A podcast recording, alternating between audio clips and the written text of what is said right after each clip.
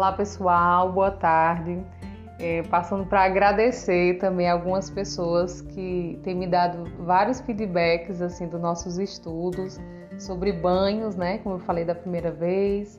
É, hoje recebi alguns feedbacks também falando sobre a questão do questionamento ou do não questionamento é, e relataram pessoas que têm realmente se identificaram com essa essa mensagem sobre o não questionamento e isso vem também de uma dificuldade de manter um estudo, dificuldade de, de se aprofundar em alguns temas, né? Como, como a pessoa mesmo relatou, né? E foi o que eu disse no áudio, não existe receitas mágicas, né? Essas receitas mágicas não acontecem. A gente sabe que essas, essas receitas que a gente vê aí em alguns lugares, né? Traga o seu amor em três dias. e aí tem várias pessoas que buscam esses três dias também para outras áreas da vida. Isso realmente não acontece, né? A gente sabe que tem muitas coisas que acontecem espiritualmente, de manipulação, de alienação por trás desse processo aí de trazer o amor, de amarração, enfim, é um processo bem doloroso para todas as pessoas, né? Quem procura e quem está realmente dentro desse processo. Cada um deles acaba infringindo o que a gente chama de livre-arbítrio, né?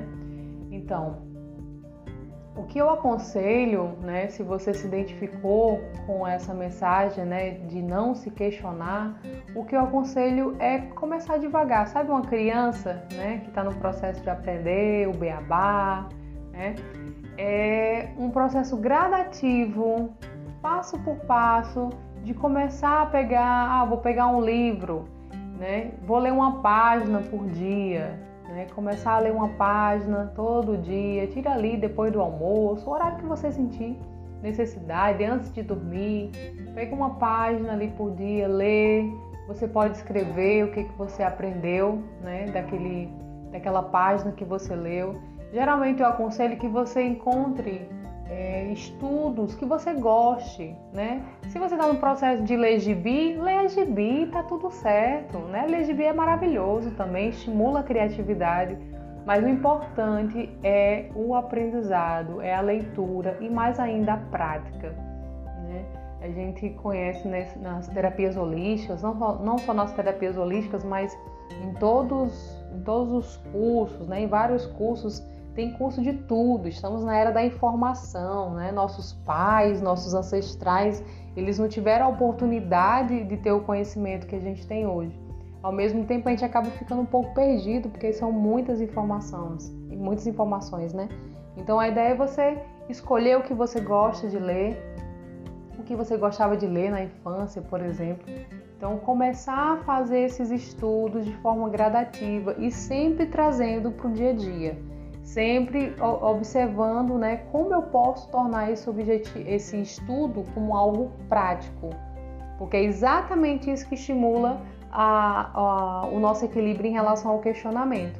É quando eu escolho um tema, leio, questiono, vou traduzindo, vou experienciando, tudo que eu falei sobre, nos outros áudios, mas sempre escolher algo que, que lhe estimule a estudar, que você goste, um tema que você né, se identifica. Se for cozinhar, pode ser cozinha.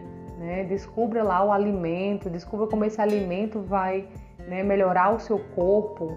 Né? A própria Ayurveda, né, a filosofia Ayurveda milenar, o conhecimento ancestral indiano, que fala sobre tudo, né? não só sobre alimentação, mas sobre exercício, né? sobre tudo que a gente conhece em relação a, a aromas, óleos, enfim, é uma filosofia mesmo de vida, como a própria yoga também, né, o yoga.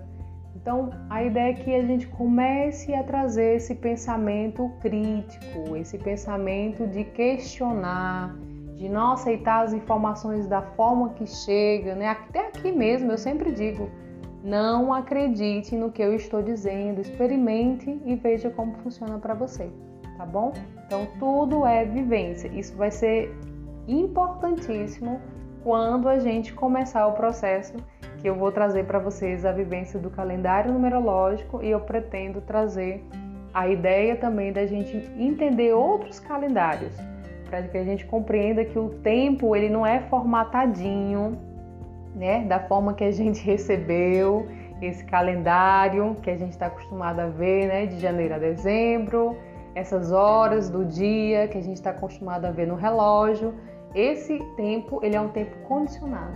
Ele é um tempo que foi criado né, pelo homem e que ele vem sendo seguido. Então, existem outros calendários, como o calendário numerológico, como o calendário lunar, que vem trazendo outras percepções, principalmente sobre a questão energética, né? para que a gente entenda de forma bem mais aprofundada como é, o dia influencia na nossa vida, como a energia do mês influencia na nossa vida.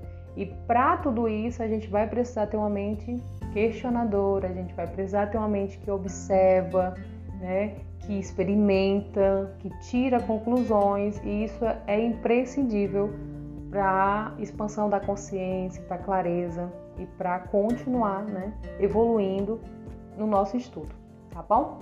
Então esse, esse áudio foi mais para fazer um, um resumo também e agradecer os feedbacks das pessoas que estão me buscando né, no particular para compartilhar aí suas, suas experiências.